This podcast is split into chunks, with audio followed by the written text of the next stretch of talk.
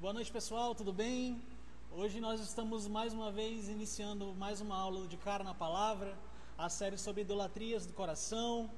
Nós vamos falar hoje sobre os efeitos da idolatria, então compartilha o link da nossa aula de hoje, começa a chamar o pessoal, né, para vir para o Facebook, para vir para o YouTube. Então começa a chamar a galera, que hoje a aula vai ser bem interessante, vai ser muito, muito boa. É, a gente tem uma, uma, uma quantidade bem grande de conteúdo para a gente trabalhar hoje e eu tô animado para a gente começar, tá bom?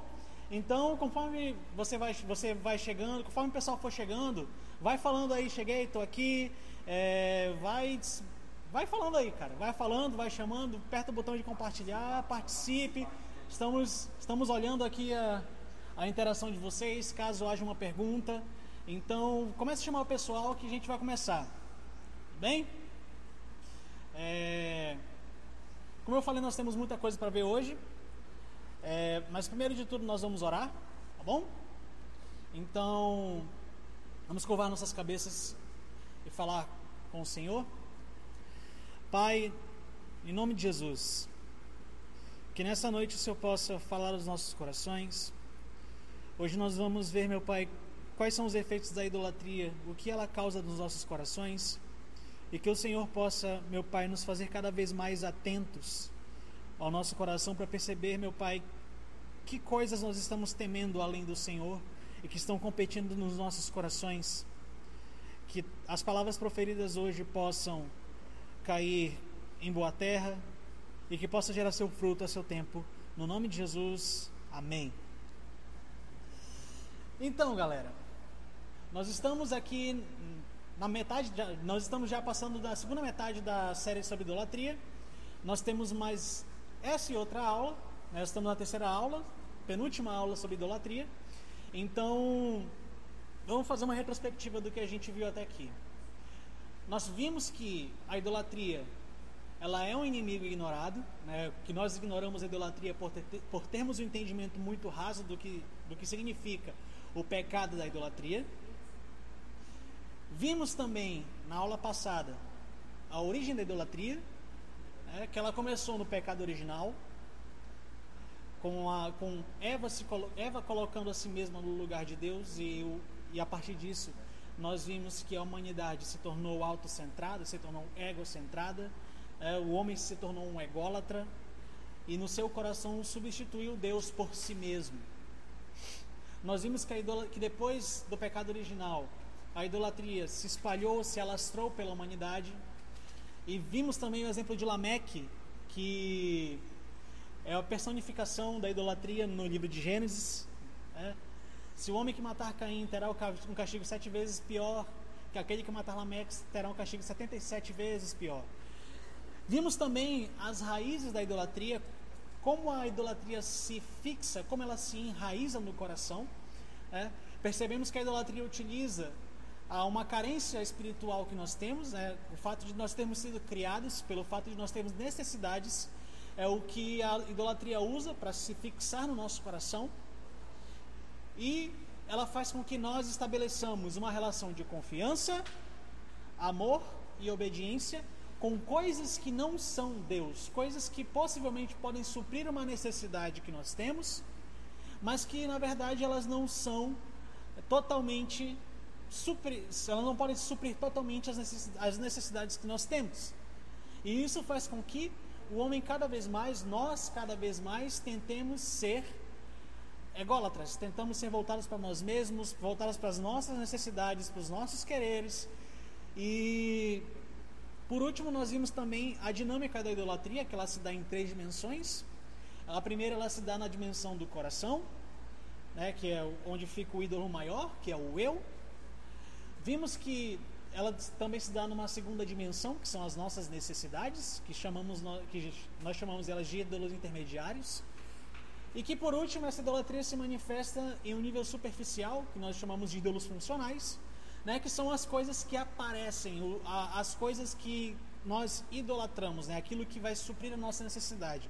que nós pensamos que vai suprir aquilo que, as nossas demandas e as nossas necessidades. E por fim nós, nós traçamos uma definição mais abrangente do que é idolatria, que é um nada mais é do que um ato de serviço a nós mesmos para suprir as nossas carências como coisas que não podemos viver sem através de um amor desmedido às coisas criadas. É, ou seja, toda idolatria ela é focada no eu, utilizando uma necessidade que uma necessidade nossa e coisas que não podemos viver sem. Então hoje nós vamos conversar um pouco mais sobre os efeitos, sobre também os níveis de idolatria. Né? Eu, eu prometi para vocês que traria uma coisa mais elaborada, uma coisa mais rebuscada, para que a gente possa entender melhor. E a gente vai começar, e a partir disso a gente vai começar a conversar sobre os efeitos da idolatria. Bom? Então nós vamos falar os níveis de idolatria. E nessa noite nós estamos muito chiques, porque eu acabei de receber aqui no meu ponto da produção que hoje nós temos slides, novidade. Hoje nós temos slides, temos imagens, comandante Hamilton, temos imagens. Então, produção, solta na tela o slide. Olha aí, está vendo? Então a gente, então, então a gente tem aí os níveis de idolatria, né? O que nós estamos vendo aí? Nós temos em primeiro, os ídolos, o ídolo de superfície, que é aquilo que aparece, as coisas que nós nos devotamos. Né? Temos os ídolos intermediários, que são as necessidades que a idolatria usa para suprir o ídolo raiz, que é o eu. Então nós, vamos, então, nós vamos passar por cada um deles. No próximo slide, nós vamos observar aí o ídolo raiz. Né? O ídolo raiz sempre vai ser o eu, né? O nosso eu, o nosso ego, sempre vai ser o nosso ídolo maior. Então, todas as vezes que nós caímos no pecado de idolatria, nós, a idolatria na verdade não é voltada para as coisas, mas ela é voltada para nós mesmos. Né? Todas as vezes que eu prefiro é, outra coisa a Deus, eu prefiro me submeter a qualquer outra coisa senão Deus, isso é um ato de idolatria a mim mesmo, né? Toda idolatria é voltada para o nosso benefício em detrimento das outras coisas, ou seja, primeiro eu, depois todo mundo, né? Então, todos nós adoramos a nós mesmos. Todos nós estamos sempre fazendo o serviço de adoração a nós mesmos, prestamos cultos a nós mesmos no fim de tudo. Segundo, no segundo tipo de ídolo, no segundo, no próximo slide, temos os ídolos intermediários. Né? Os ídolos intermediários, eles são, eles também são chamados de ídolos fonte. Os ídolos fonte, eles são as eles são a necessidade que nós temos. E esses ídolos intermediários, eles buscam suprir uma necessidade espiritual nossa. E ela gira em torno de três coisas: conforto, controle e aprovação. Né? Chamando aí de de coca, né? Para você lembrar, acho que todo mundo gosta, ou pelo menos a grande maioria gosta de uma coca bem gelada, né? Os ídolos intermediários são esses. Nós, nós gostamos de ter a necessidade de controle, conforto e aprovação supridas. E essas necessidades vão ser supridas por objetos. Esses objetos, ou coisas, ou pessoas, são os ídolos funcionais, ou os ídolos de superfície. Os ídolos de superfície, eles são os objetos, daqui, os objetos que vão suprir a nossa, a nossa necessidade. Né? Como você está vendo no slide dos ídolos de superfície. Ele é o objeto que vai suprir a nossa carência.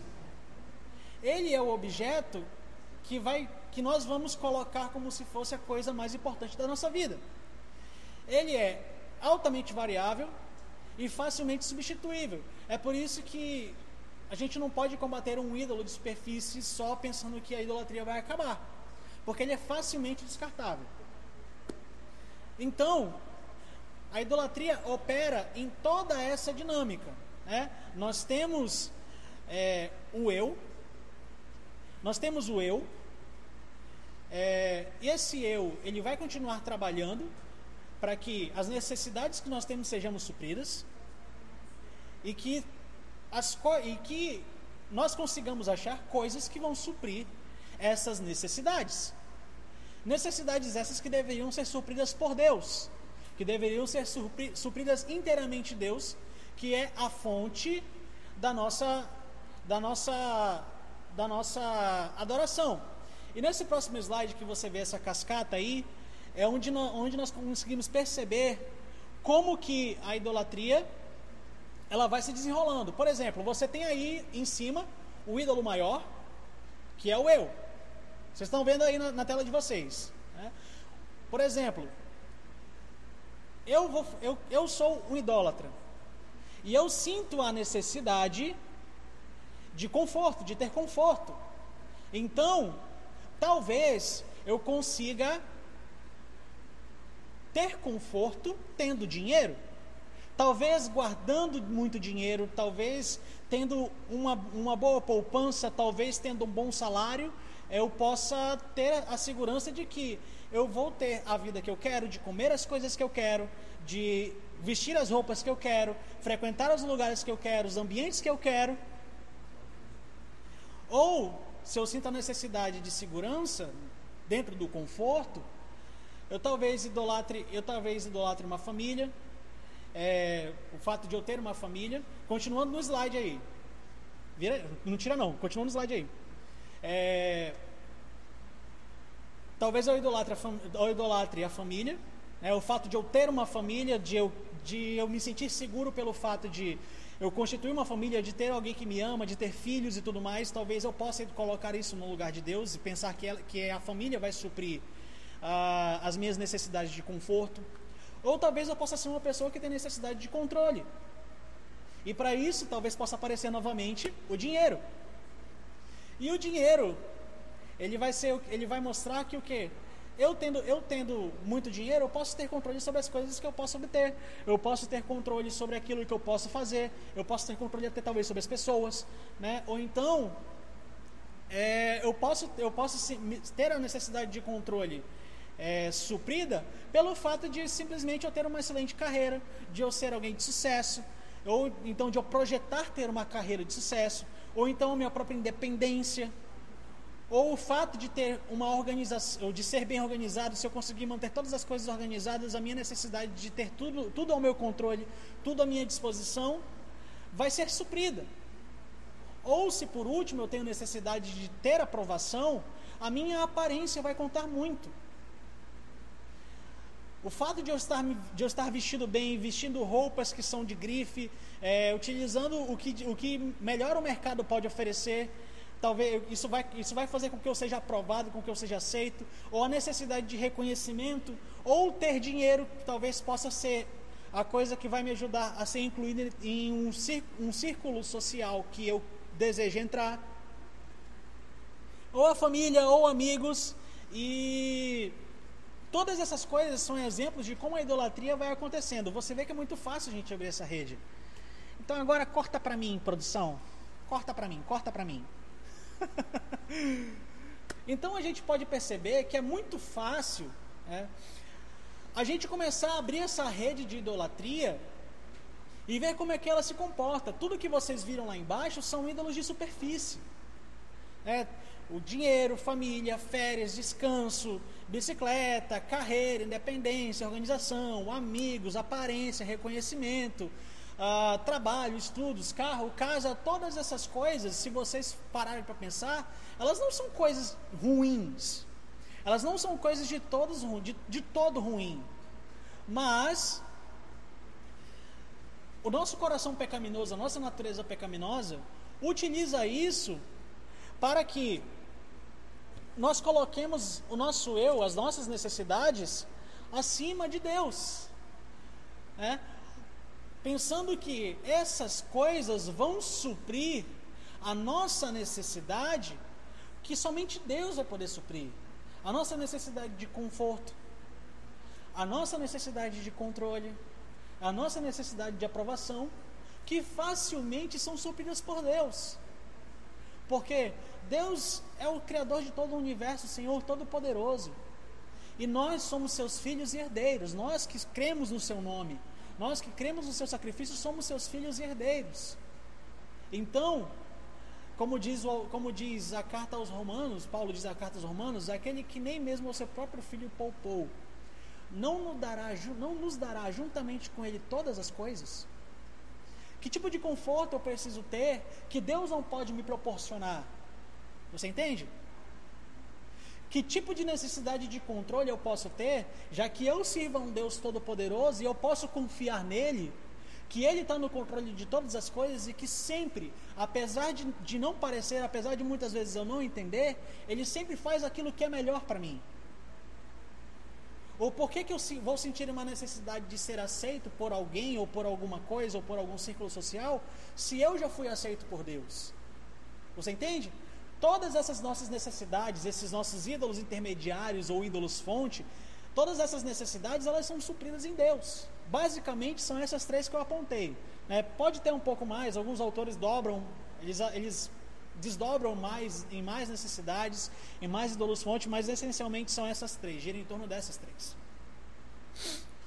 E aí a gente começa a perceber que a idolatria ela não está muito longe daquilo que, que a gente normalmente espera, né? que ela não está muito longe daquilo que normalmente a gente pensa, retomando um pouco daquilo que a gente já conversou na primeira aula.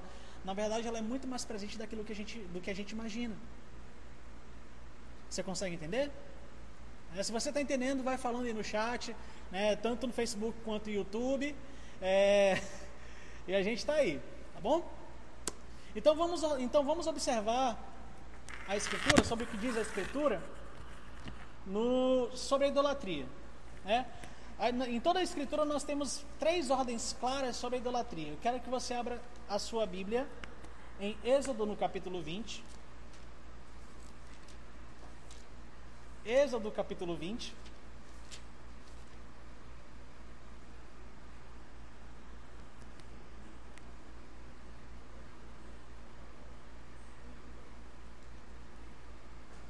Êxodo capítulo 20.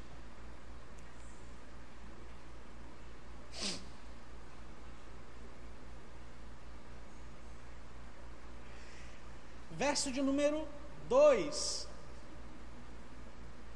Eu sou o Senhor seu Deus que o libertou da terra do Egito, onde você era escravo.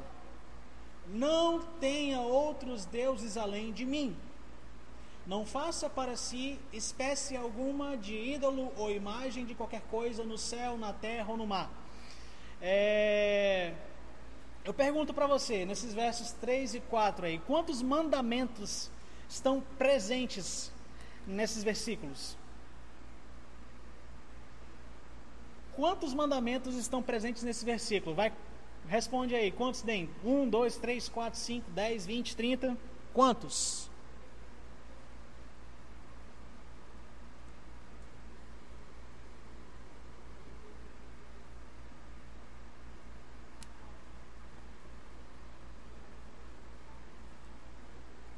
Quantos mandamentos você acha que está aí? Vai lá. Responda, por favor, não me deixe falando sozinho. Não me deixe só.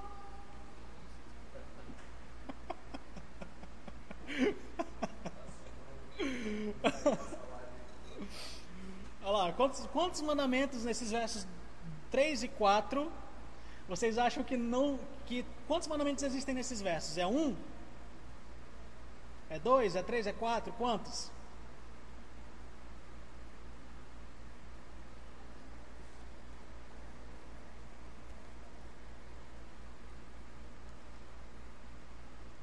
Alguém, gente? Não?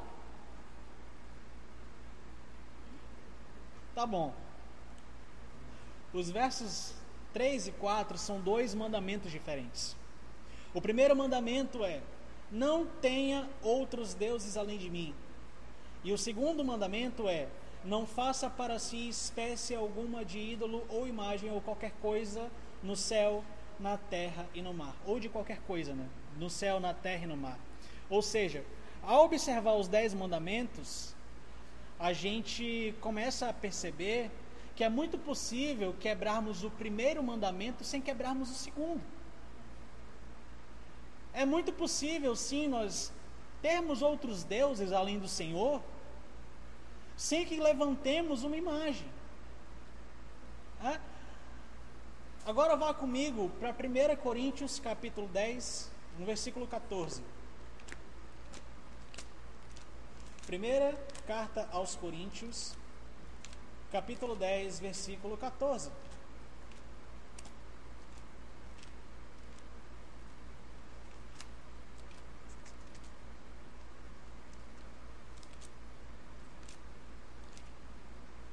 Meu Deus, chega Apocalipse, não chega.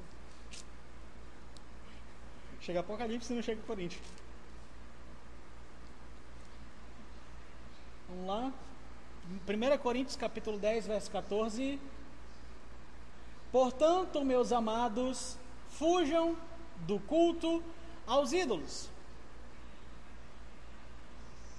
Fujam do culto aos ídolos. O apóstolo Paulo estava falando isso para quem? Para a igreja de Corinto. Ele estava falando para a igreja de Corinto. Não era para ímpios.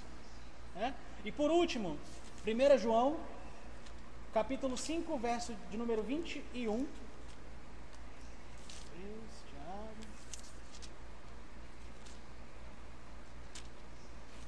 Meu Deus. 1 João, capítulo 5, verso de número 21.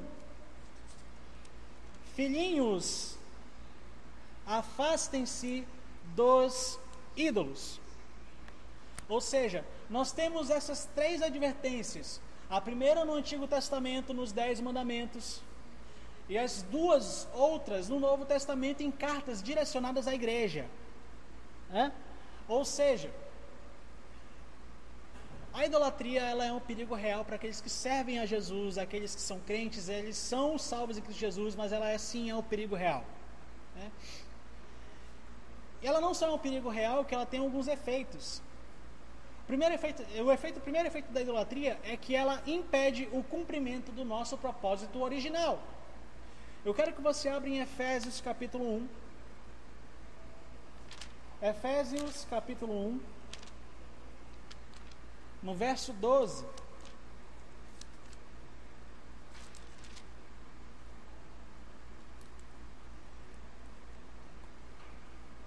Efésios capítulo 1, verso 12. O propósito de Deus era que nós, os primeiros a confiar em Cristo, louvássemos a Deus e lhe dessemos glória. Ou seja, a base do nosso, do nosso propósito original é glorificar a Deus e louvar o seu nome. A maioria, do, a maioria dos símbolos de fé das igrejas reformadas, das igrejas protestantes, né, os catecismos e as confissões de fé, todos eles no primeiro artigo trazem, trazem a, a pergunta: qual a finalidade do homem? É, louvar a Deus e glorificar o seu nome e se alegrar nele para sempre. Quando nós, quando nós estamos em pecado da idolatria, ele impede isso. Por quê? Porque a nossa identidade é diretamente, ela é expressamente a imagem de Deus. Ou seja, nós somos a expressão da imagem de Deus, o homem é a expressão da imagem de Deus. E para que eu possa ser literalmente a expressão da imagem de Deus, eu preciso adorar a Deus, eu preciso glorificar a Deus, eu preciso louvar o seu nome e preciso me alegrar nele sempre. Se eu não faço isso, a minha imagem está corrompida. Não quer dizer que eu deixo de ser a imagem de Deus. Tá bom? Então calma aí. Não quer dizer que eu deixo de ser a imagem de Deus, mas a imagem de Deus que está em mim, a expressão da imagem de Deus que está em mim, a expressão de Deus que está em mim, ela se torna corrompida. É como se fosse assim: você, você usasse óculos, e um momento que você vai andando, você tropeça, o seu óculos cai na lama, e você, você recolhe os seus óculos da lama e coloca no rosto. Você vai enxergar o mundo corretamente? Não, seu óculos vai estar meio sujo, meio lameado, né? Mas o mundo não vai deixar de ser o mundo, né? O mundo não se transformou porque você, porque os seus óculos estão lameados, mas a forma que você enxerga muda. Você entende?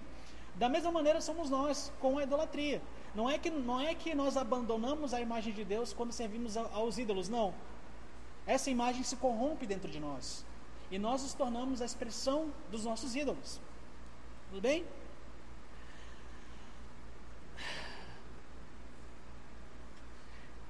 Já começou forte, tá bom? Começou forte. O que mais? Nós, é, nós temos, e ao ser impedido, e ao sermos impedidos de cumprir o nosso, o nosso propósito original, esse, é, esse impedimento é um atentado direto contra a nossa realização. Porque, como assim a nossa realização? Pense, pense como é que seria a sua vida se você fosse plenamente realizado. Se você fosse plenamente feliz. A vida de todo mundo seria ótima. Né? Pois é. Quando nós somos impedidos de cumprir o nosso, nosso propósito original, lembra? Louvar a Deus, glorificar a Deus e se alegrar nele para sempre. Esse é o nosso propósito, esse é o propósito do homem. Glorificar, louvar e se alegrar no Senhor nós, nós somos privados da fonte da nossa realização, que é o quê? O Senhor. E, no, e, e esse atentado ele nos prejudica em três níveis. O primeiro, ele prejudica o idólatra, a própria pessoa. O segundo, ele prejudica o entorno do idólatra, ele prejudica os seus relacionamentos, as pessoas que estão ao redor do idólatra. E por último, ele prejudica a sociedade em que o idólatra está inserido. Tudo bem? Como assim prejudica o idólatra? Ao contrário do nosso Deus, que é amoroso, compassivo, os ídolos eles são tiranos cruéis, eles nos escravizam. Ao contrário de Deus que nos liberta da escravidão, os ídolos nos escravizam. Ao contrário de Deus que nos atrai com amor, eles nos colocam debaixo da sua tirania. Eles nos fazem os servir completamente, com, com medo de perdê-los, com medo de vivermos sem eles, com medo de não sermos realizados, os ídolos nos escravizam. E em seguida, eles, eles escravizam o nosso entorno, porque a nossa vida se torna totalmente desequilibrada. Lembra, nós somos idólatras. Nós vivemos em função de um ídolo, nós vivemos em função daquilo que nós achamos que suprirá as nossas necessidades. Então nossa vida começa a ser desequilibrada, nós começamos a ter problemas com pessoas próximas, porque talvez essas pessoas possam entrar em conflito com o nosso ídolo. E ídolos, meu querido, exigem sacrifícios. Ídolos exigem sacrifícios. E quando eu digo isso, provavelmente, talvez alguém pense, bem assim, é verdade, Calil. Verdade, os idólatras realmente sacrificam as coisas aos seus ídolos. Mas Todas as vezes que eu passo ali pela avenida do, do turismo, eu sempre vejo alguém matando uma galinha. Né? Ou, aqui na, ou na esquina da própria casa, não sei. Na esquina da própria rua de casa. Ou se a gente pode, ou se alguém for querer puxar mais antigo, verdade, Calil. Na história de Israel, as pessoas sacrificavam seus filhos ao deus Moloque, as pessoas faziam sacrifícios a Baal. Realmente, os deuses exigem sacrifício. Né? Se nós formos observar a, a cultura greco-romana, muitos dos deuses do panteão romano, do panteão greco-romano, eles exigiam sacrifícios. Aí, mas você pode pensar, Calil, diferente do pessoal da galinha, ou do pessoal que sobe uma escadaria pagando promessa, hoje ninguém faz sacrifício para ídolo. Hoje ninguém faz sacrifício para Afrodite, para Artemis. Hoje ninguém faz sacrifício para Apolo, ninguém faz sacrifício para Moloque. Mas talvez você conheça uma ou duas pessoas, ou talvez você mesmo, que sacrifique a sua família no altar carreira. Talvez, talvez por ter, por ter a necessidade de ser bem sucedido, de ter uma carreira bem sucedida, uma carreira, sabe, meteórica, você seja o cara da sua profissão, você sacrifica a sua esposa, você sacrifica os seus filhos, você sacrifique toda a sua convivência com seus pais, ou até mesmo com a sua, com a sua igreja local. Talvez no, no, na necessidade de, de, ter dinheiro, de se sentir seguro ou confortável, né, se enganando, ou talvez não se enganando, talvez seja até sincero, de ter uma preocupação com a renda da sua família, de trazer o melhor para sua casa. E o que você faz, você acaba sacrificando a sua família, sua esposa, seus filhos e acaba não participando disso. Talvez por, por, por idolatrar aquilo que o sexo pode trazer, o prazer, por ter necessidade de sentir esse conforto ou de sentir esse controle, de ter o poder sobre outra pessoa, você possa sacrificar um casamento, você possa sacrificar relacionamentos, você pode sacrificar a si mesmo. Mas ídolos nunca deixarão de exigir sacrifícios. Talvez por necessidade de relacionamento você possa estar sacrificando todo mundo que está dizendo que o seu relacionamento não vai dar certo. Que a pessoa que você está se relacionando não é uma pessoa ideal para você e você acha que essas pessoas são inimigas do seu relacionamento. Que os seus pastores são inimigos do seu relacionamento. E que ninguém quer que você seja feliz. Lembre-se, ídolos exigem sacrifícios. Ídolos exigem sangue derramados e uma vida que cheira a sangue é uma vida cheia de idolatrias, é uma vida entregue a ídolos. Se constantemente você faz sacrifícios por pessoas, se você sacrifica pessoas, se você sacrifica relacionamentos por um ideal político, pelo período que nós estamos vivendo hoje, não? Se você sacrifica relacionamentos por, por causa de ideais políticos, se você não consegue colocar essas coisas de lado, se você prefere as pessoas, se você prefere as suas coisas a pessoas e pessoas que foram importantes na sua vida, provavelmente nós estamos incorrendo no pecado de idolatria. E por último, o último nível que a idolatria afeta é a sociedade, porque nunca o meu ídolo é só meu ídolo. Você entende? Se eu sou uma pessoa que idolatra a bebida, os meus sacrifícios vão ser públicos, os meus sacrifícios sempre vão ser aparentes no meu círculo de amizades, e eu sempre vou trabalhar para que o meu ídolo seja inserido culturalmente, que ele seja normatizado, que ele seja considerado como uma coisa comum, normal, e que mais pessoas possam adorá-lo. Então, por fim, a idolatria ela não se mostra só um pecado privado, ela é um pecado coletivo. Porque diversas pessoas hoje adoram os mesmos ídolos: dinheiro, poder, sexo, em busca de satisfazer suas necessidades mais básicas, como se elas fossem coisas que você não viveria sem. Hum? Você percebe como é muito pesado o que a gente está tratando hoje? Como é tão fácil a gente cair, ir daqui para ali para idolatria? E não sei, e como eu já, como eu já estou falando, não são coisas que são de todo ruim. É, tem algumas que são, mas não são coisas que são de todo ruim. Isso é o que? Isso, é, isso nada mais é do que a condição atual do nosso coração. E aqui a gente começa a trabalhar um pouquinho para começar, a, começar a entender como a gente vai ser capaz de discernir idolatria, as idolatrias do nosso coração. É? Por quê? Porque nós temos uma dificuldade. E qual é a dificuldade? Eu quero que você abra em Provérbios capítulo 20. Livro de Provérbios no capítulo 20.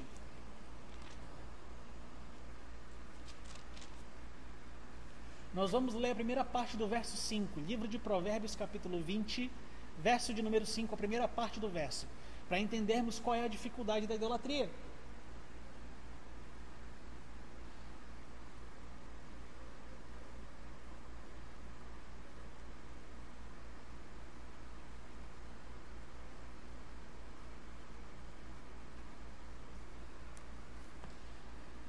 Deixa eu pegar uma outra versão aqui para vocês que fica melhor. Só um minuto.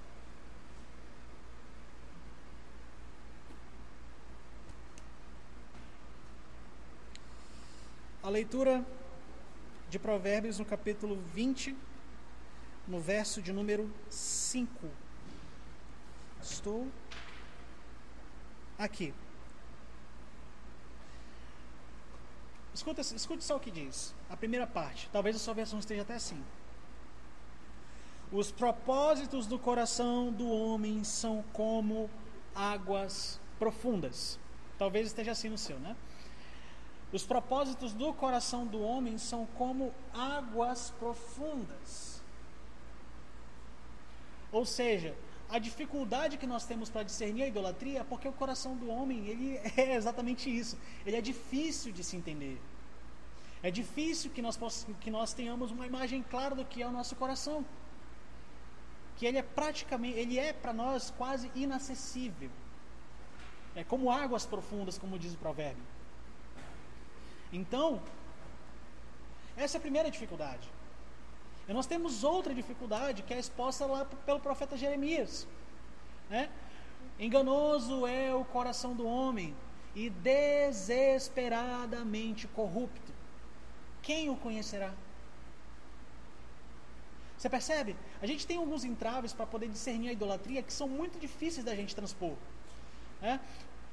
Calil, o nosso coração, ele é assim, por, a gente foi criado assim? Não, essa, essa, é isso aqui que nós vivemos é o que nós chamamos de condição atual do nosso coração. Que qual é? O nosso coração é enganoso, o nosso coração é desesperadamente corrupto, ele é indecifrável, ele é inacessível. Por quê? Porque o pecado nos tornou assim. Então a nossa condição atual, a condição que nós vivemos, é, ela é essa. Não tem a ver, ela, nós não fomos criados assim, mas nós acabamos sendo tornados assim.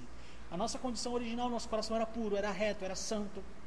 Mas por causa do pecado ele se tornou isso, enganoso, desesperadamente corrupto e inacessível para nós.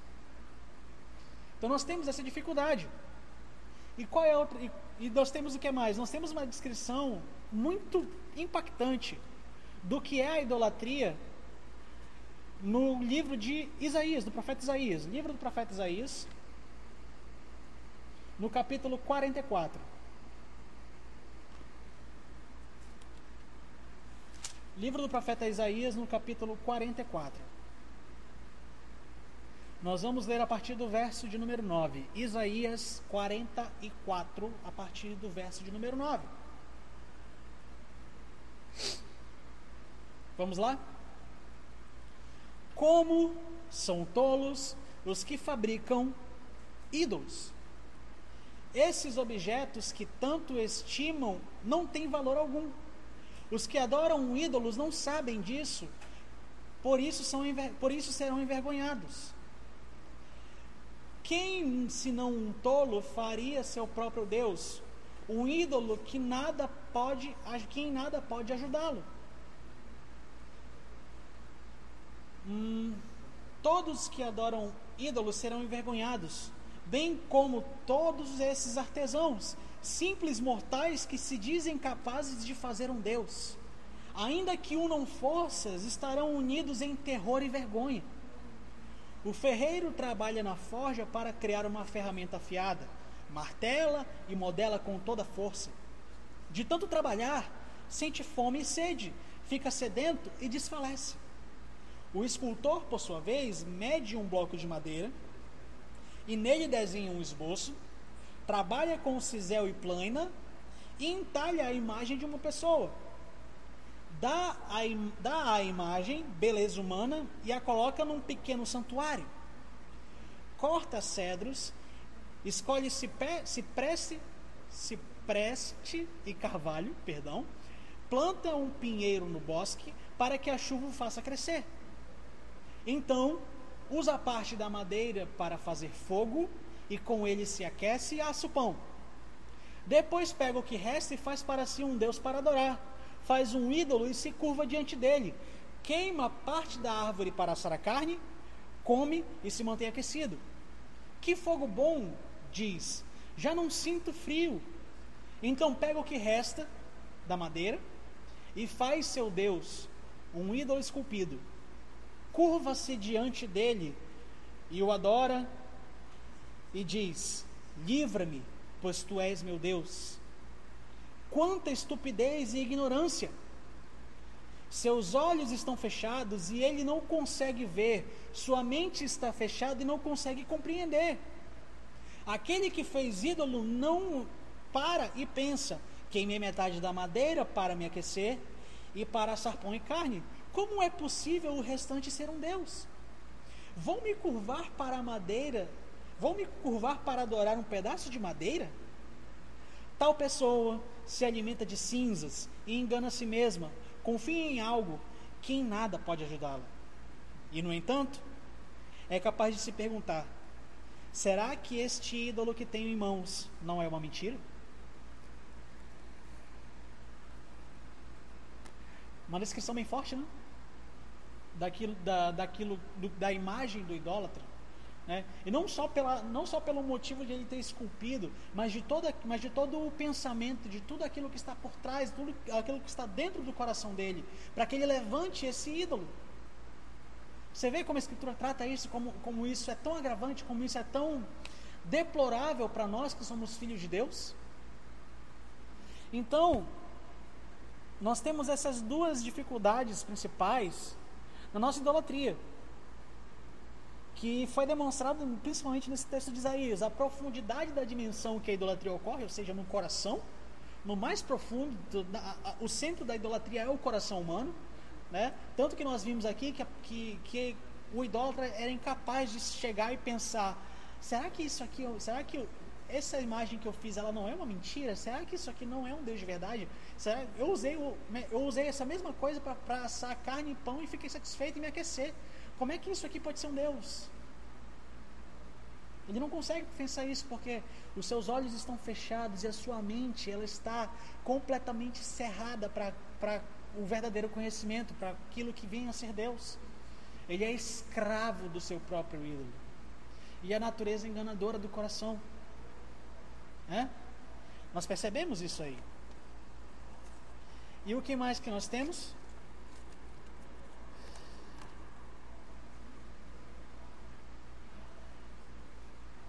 Pensa só em tudo aquilo que a gente já falou até agora e nesse texto que nós ouvimos. Será que tem alguma possibilidade de discernir a idolatria?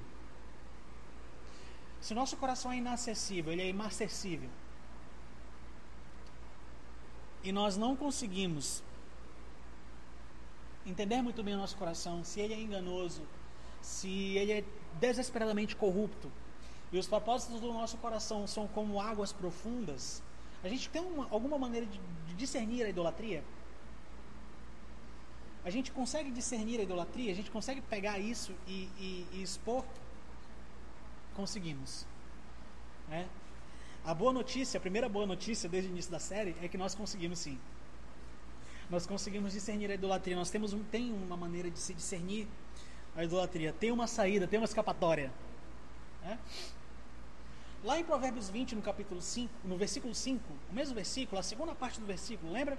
Os propósitos do coração do homem são como águas profundas.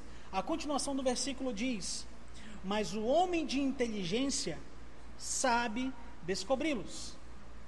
É? Ou seja, o que o provérbio deixa muito claro que discernir, de entender, de descobrir os propósitos do nosso próprio coração é sinônimo de inteligência. Só que a gente precisa entender que inteligência não é simplesmente conhecimento acumulado, conhecimento cognitivo que você senta, pega um livro, abre e começa a ler. Isso não, é, não é esse, não é essa a imagem de inteligência, né? E qual é? Bora começar a pensar nisso aí. Vamos lá. Nós já, nós já sabemos que nós temos uma responsabilidade para poder discernir a idolatria, que é o que? Nós somos capazes de descobrir os propósitos do nosso coração. Somos capazes de entender isso. Né? E isso não é adquirido por uma sabedoria, por um conhecimento que nós adquirimos estudando. Por quê? Biblicamente falando, quando se fala de, de inteligência, ela está relacionada diretamente à sabedoria. E sabedoria esta, cujo princípio é o temor do Senhor. Ou seja, não é mero conhecimento por conhecimento. Sabedoria é um dom de Deus. Lembra o que está escrito na epístola de Tiago, capítulo 1, verso 5?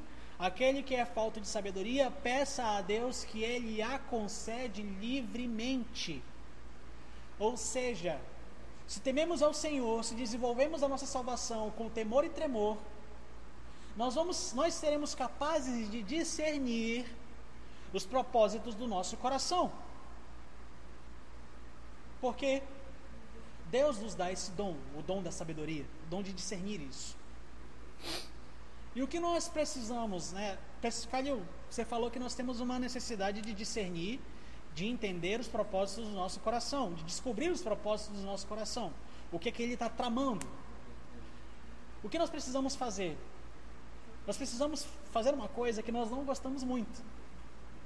a autorreflexão. Como assim? A autorreflexão é você parar para pensar. Peraí, por que, que eu estou fazendo isso aqui? Você já parou para pensar nisso? As, isso acontece muitas vezes quando a gente faz alguma besteira, né? Você fala, às vezes a gente até fala, não vou fazer isso, não vou fazer isso, não vou fazer isso, vai lá e faz e perde, depois pergunta, por que, que eu fiz isso? Só que a gente não para muito para pensar por que, realmente por que a gente fez isso, né? Fica como uma pergunta retórica, a gente deixa para lá, passa e depois faz de novo, aí pergunta de novo, passa e depois faz de novo. Nós não, fomos, nós não somos habituados a fazer uma auto-reflexão. Vocês estão aí? Já tem tempo que não falam nada no chat. Fala alguma coisa aí. Vocês estão aí? Vocês estão comigo aí? Fala alguma coisa aí. É... Bate palma. Então, nós precisamos, para podermos entender, descobrir os propósitos do nosso coração, nós precisamos dar essa olhada para o nosso interior. Nós precisamos parar e analisar o que está acontecendo aqui dentro, porque o que está o que está rolando para que para que aconteçam as coisas que aconteçam, para que nós façamos as coisas que façamos.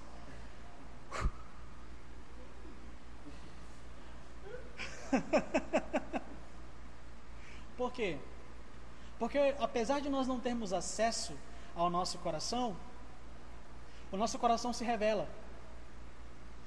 Lá em Provérbios capítulo 27, no verso 19, diz: Assim como a água reflete o rosto, o coração reflete quem o homem é. Esse versículo ele deixa muito interessante, né? Ele abre, ele abre muito o nosso entendimento, porque ele, ele mostra que nós somos o reflexo do nosso coração. É? Aquilo que nós somos é reflexo daquilo que está guardado aqui dentro. Então o nosso coração vai se revelando. E a gente começa a ter sinais daquilo que a gente pode começar a perceber. Beleza, o Cleison está aí. Pelo menos eu sei que o Cleison está aí. É isso aí, Cleison. É nós. Cleison e eu contra o mundo. Então a gente começa a perceber que nós temos essas pistas, né? O nosso coração ele vai mostrando, o nosso jeito de ser já demonstra muita coisa do, do que está guardado no nosso coração. O que mais? Lembra do versículo famoso, Mateus capítulo 12, verso 34? A boca fala do que o coração está cheio. Aquilo que nós gastamos tempo falando, o que é que tem o que tem dominado a sua boca e a minha boca, meu amado e querido irmão? O que você tem falado, o que você gosta de falar, né? Quais são as coisas, quais são os assuntos que você mais se debruça? Será que é alguma piadinha infame? Piadinha de duplo sentido? Alguma piadinha de humor negro? Você já parou para pensar nisso? A gente está falando de idolatria. E nós estamos falando sobre coisas que estão guardadas no nosso coração e estamos falando sobre como podemos discernir os propósitos do nosso coração da maneira que nosso coração vai se revelando. O que tem dominado as tuas conversas, o que tem dominado os teus assuntos, né? o, que você, o que você passa maior tempo gastando falando. Né? Quais assuntos as pessoas. Se, as pessoas, se alguém perguntasse por aí, Quais são os assuntos que, sei lá, se alguém saísse por aí perguntando quais são os assuntos que o Calil conversa, e perguntasse com os meus e falasse com os meus amigos de faculdade, que tipo de assuntos o Calil mais conversa? Qual seria a resposta? Será que seria uma pessoa que, que é ligada muito a esse, a esse tipo de piadinha de contexto sexual, piadinha imoral, fora de hora? Ou então uma pessoa que fala muitos palavrões, Tem mais, Calil? Tem, tem mais. Como é que o seu coração se comporta nos momentos de crise? Como é que você reage nos momentos que está tudo dando errado? O nosso coração ele se inquieta e é natural ele se inquietar, tá bom? É natural ele se inquietar. Só que a partir do momento que eu começo a agir não com tristeza, mas com desesperança, isso já começa a apontar algumas coisas. Cristão, ele pode ficar triste. O cristão, ele sim se entristece. Mas um cristão, ele nunca fica sem esperança. Imagina você perdendo a coisa mais importante da sua vida. Seja lá o que for.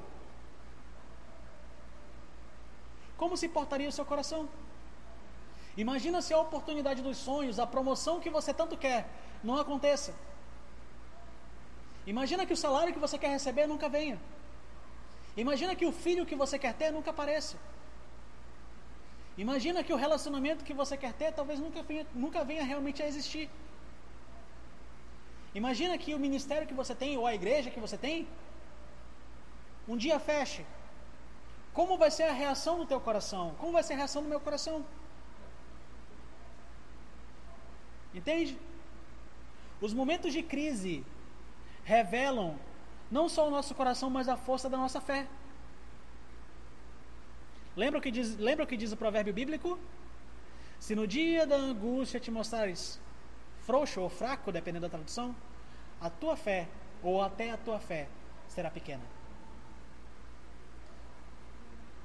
Nos momentos de crise e nos momentos que você tá, está com raiva, são exatamente os mesmos momentos, são nesses exatos momentos que o nosso coração se revela, onde nós revelamos quem nós somos. É. Você não precisa ficar bêbado, não, filho. Você só precisa ficar com raiva. Você só precisa entrar em desespero. Pensa aí, quando, o que foi que aconteceu da última vez? Como foi que você reagiu na última crise que você teve? Eu lembro da minha última crise, não foi nada legal. E pela misericórdia de Deus eu saí. Mas como é que nós reagimos às nossas crises? Tem mais, Calil? Tem, tem mais. Falei que hoje ia ser pesado? O sal na ferida é hoje, pai. O sal na ferida é hoje. Então, segura aí que hoje o tranco vem, vem, vem pesado. Tá? Qual é outro sinal que nós podemos analisar do nosso coração? O sentimento de ausência e incompletude. Como assim? Pensa só na seguinte frase: Se eu tiver insira aqui qualquer coisa, eu vou ser feliz. Pense nessa frase. Que tipo de coisa, que tipo de pessoa, que tipo de situação está dentro dessa frase para que você seja feliz? É? Ou talvez você diga: se eu não tiver essa coisa aqui, se eu perder isso, se eu perder aquilo, eu perco a minha razão de viver, não tem, a minha vida não tem sentido. Ou então, se eu tiver, ou então, ou então às vezes nós dobramos os nossos joelhos e oramos a Deus e dizemos: Deus, se eu tiver isso aqui, eu estou satisfeito. Se eu tiver isso aqui, eu sou feliz. Se eu tiver isso aqui, se eu tiver esse salário, se eu tiver uma mulher assim, se eu tiver uma casa assim, se eu tiver um, uma posição assim, se eu tiver uma igreja assim, eu vou ser feliz. E sejamos sinceros. Quantas vezes nós já dobramos os nossos joelhos e dissemos isso a Deus? Porque isso também é sinal de idolatria. Quantas vezes nós não fizemos uma oração dessa? Deus, se eu tiver isso aqui, eu vou ser feliz. E a, e a gente mostra na nossa própria oração que nosso coração não está firmado naquilo, naquilo, que realmente, naquilo que realmente importa, que é Deus. Mas está firmado em uma coisa que pode acontecer, uma coisa que pode vir, ou nas bênçãos do próprio Deus. Você já parou para pensar nisso? como o nosso coração ele vai se revelando, como esse sentimento de ausência e incompletude é muito forte, sabe senti o sentimento de incompletude? A sua vida é boa, você tem um bom salário, você tem um bom marido, você tem uma boa esposa, você tem uma boa casa, você tem um bom carro, você tem bons filhos, você frutifica na sua, na sua igreja local, você frutifica no seu ministério, na sua carreira, mas você para e respira. Está faltando alguma coisa Poxa, tem alguma coisa faltando. E, e, se essa, e essa coisa que está faltando, se eu tivesse, a minha vida era perfeita.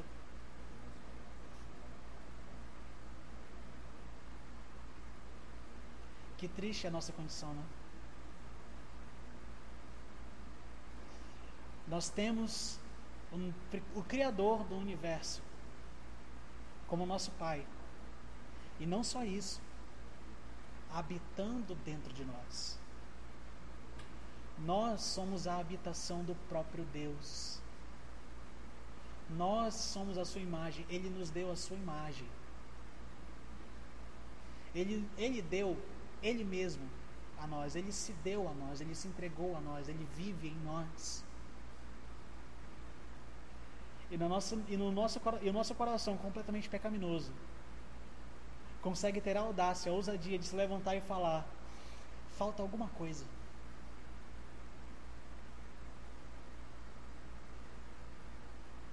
Se eu tiver essa coisa, se eu tiver Deus mais essa coisa, eu sou feliz.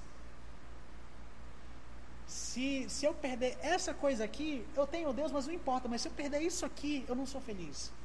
Se eu perder a minha namorada, igual a notícia que saiu essa semana. Lembra do cara que saiu por aí na, na, na Humberto Caldeirado? Na rua, ali na rua, uma das, nas ruas do Manauara ali. Querendo esfaquear as pessoas porque o relacionamento dele acabou? Parque 10. Mas era ali no finalzinho. Lembra que ele, as, as testemunhas gritavam, Lara, que falava que ele gritava, Lara, por que, que tu fez isso? Se você conhece essa Lara, fala que ela fez muito bem, tá? Porque senão ela ia entrar para a estatística de mulheres mortas. Mas o cara terminou o relacionamento e queria sair por aí esfaqueando as pessoas. O que, que é isso se não é idólatra? O cara não é maluco, não, ele é o idólatra. O que, que é isso se não é idólatra? Esse é, o, esse é o retrato mais básico da idolatria.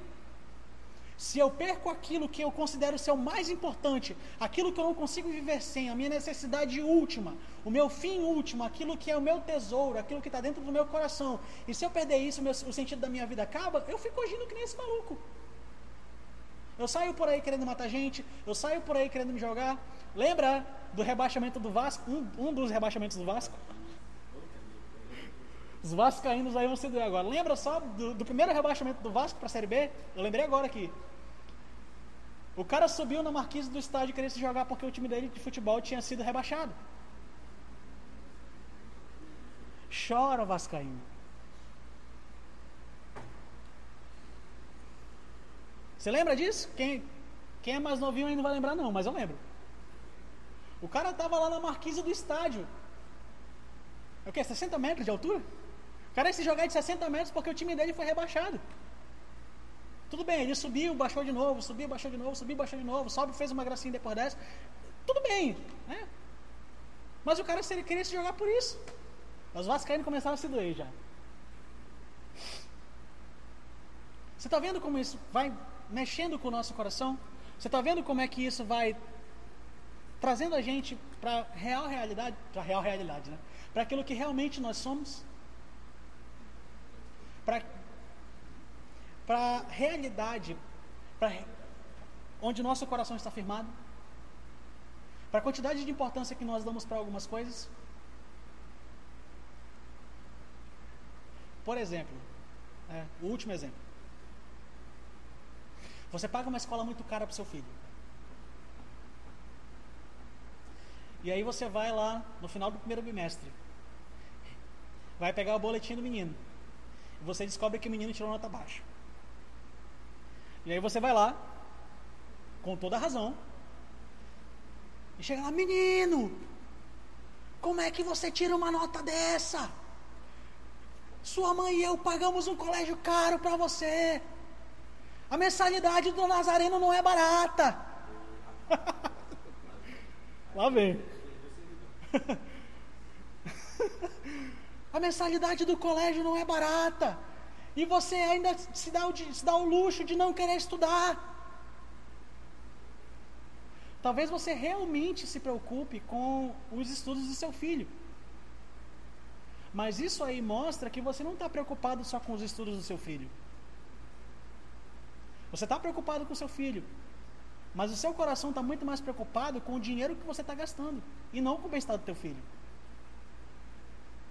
Não estou dizendo que você não se preocupa, mas estou dizendo que você se preocupa mais com o seu dinheiro do que com o seu filho. Talvez você não lembre, mas em algum momento da vida você também, você também tirou nota baixa. Em algum momento da vida você tirou um zero. Eu vi, eu tirei meu primeiro zero na faculdade. Cansei de tirar nota baixa na faculdade. Já tirei nota baixa em escola também. Mas hoje eu estou aqui. Ninguém é perfeito. Então por que querer projetar a perfeição em alguém que não pode suprir isso? Percebe? Você é um adulto, nós somos adultos e eles são crianças.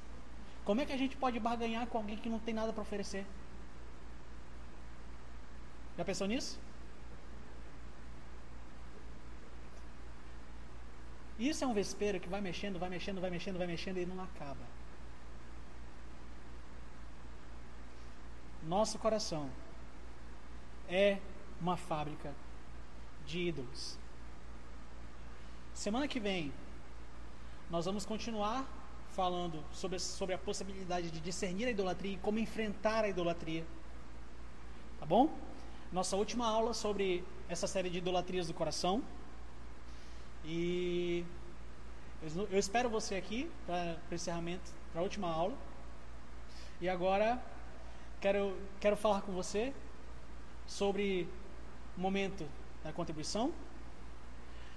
A nossa igreja está recebendo, não sei se está aqui embaixo já a conta, está aqui embaixo? Aqui embaixo nós temos os números das contas da igreja. E de novo, eu me dirijo a você dizendo o seguinte: se você tem sido abençoado, se a sua família tem sido abençoada, se você tem recebido palavras de destino, palavras de conforto, de fortalecimento, de encorajamento, palavras de segurança, palavras que trazem cada vez mais a vida de Deus na sua vida.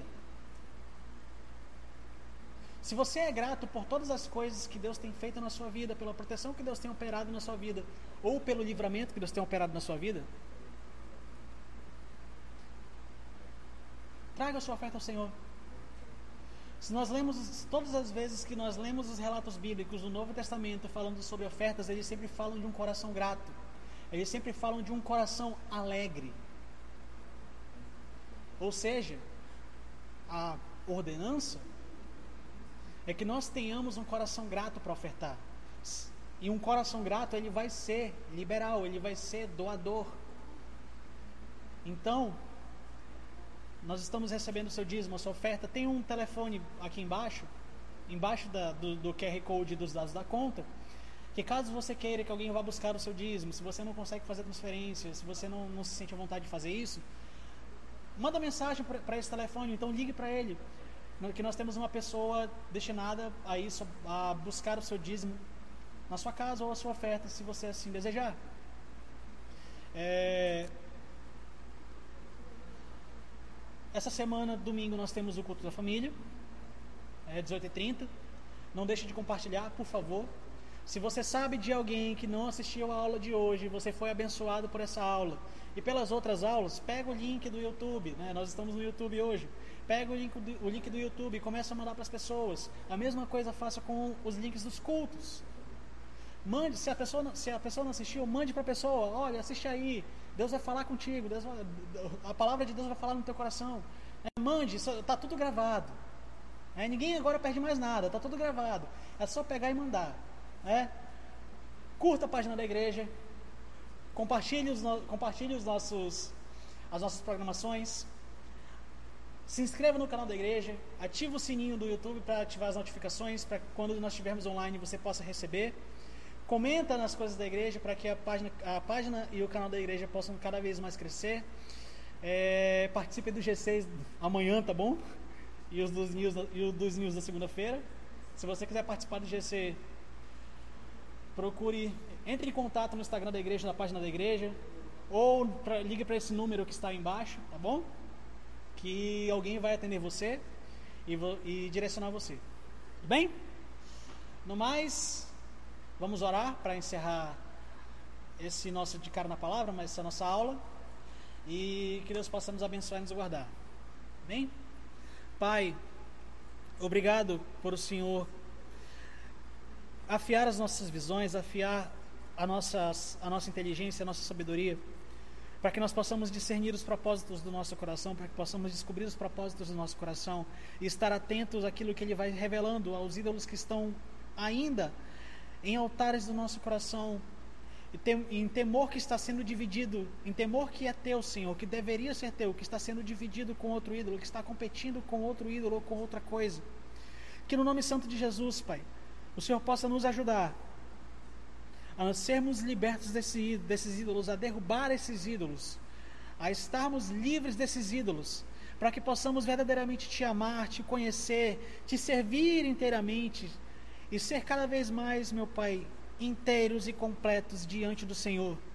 Que o Senhor possa nos guardar, meu Pai, como o Senhor tem ainda nos guardado dessa, dessa pandemia e de todas as complicações que possam vir dela, tanto dos assaltos, tanto da perda financeira.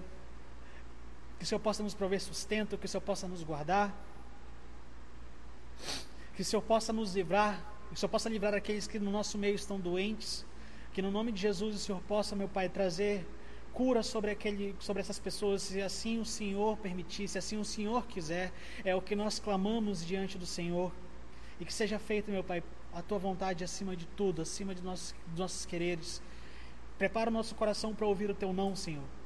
Pra, e que possamos entender que sim, ainda que, nós, que o Senhor não faça como nós queremos, essa tua vontade é boa, perfeita e agradável. No nome santo de Jesus. Amém. Até mais.